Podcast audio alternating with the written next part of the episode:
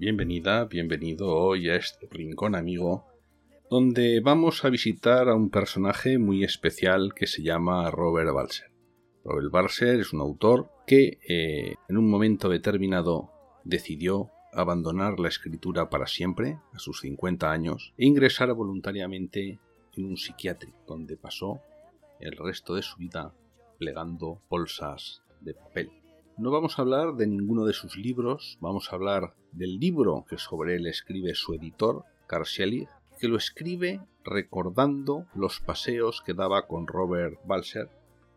Pues Robert Balser, el paseo, pensaba que era aquello que te sitúa justo justo en las puertas del paraíso. No había nada que le gustara más que pasear por aquellas montañas suizas en las que se encontraba el sanatorio de Bissau. En el sanatorio realmente no sabían si Balser era un enfermo. Lo que sí tenían claro es que Balser era un sabio. Sus conocimientos de literatura son inmensos, sus manifestaciones dan como resultado la poética de su propia obra. Sus juicios políticos son certeros y enigmáticos. Balser, una mañana de Navidad, en la Navidad de 1956, sale a pasear, como siempre, después de comer una comida que había sido más copiosa de lo habitual. Por ser el día de Navidad, la había disfrutado con los otros enfermos, con los otros pacientes, y bajo un sol pálido, poco brillante, como una muchachita un tanto anémica y descolorida, siente un dolor en el pecho, siente que respira cada vez peor y de repente cae de espaldas sobre la nieve. Así lo encuentran poco después dos chiquillos que habían bajado patinando en sus trineos de madera desde una granja cercana una mujer que ha subido hasta allí, también paseando con un perro, ve a los chiquillos, también se acerca, suelta al perro, corre al lado de Balser. Todos alrededor ven que el muerto que yace en la pradera es un poeta al que extasiaba el invierno con su ligera y alegre danza de copos. Un verdadero poeta que anheló como un niño un mundo de paz, de pureza y de amor.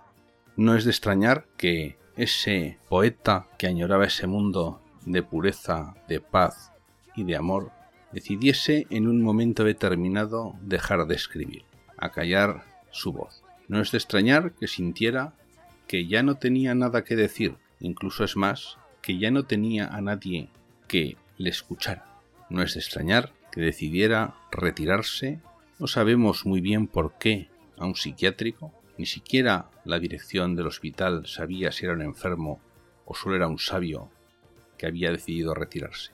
Seguir la senda de los pocos sabios que en el mundo han sido. Si pues, no es de extrañar que añorase esa soledad del ermitaño de la anacoreta, como no es de extrañar que otros escritores de hoy en día decidan hacer lo mismo, dejar de escribir, porque sienten que su voz no encuentra el hueco en ese mar de voces huecas en que se está convirtiendo lo que antes conocíamos por literatura. Cualquiera puede escribir, cualquiera puede editar y lo que es peor, quien lee a veces no tiene ni gusto ni paladar para las obras de un cierto nivel.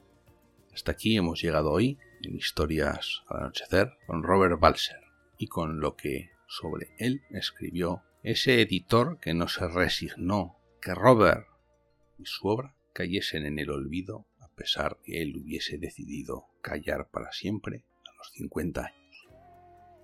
Bienvenida, bienvenido a este rincón amigo que vive por y para ti. Historias al anochecer.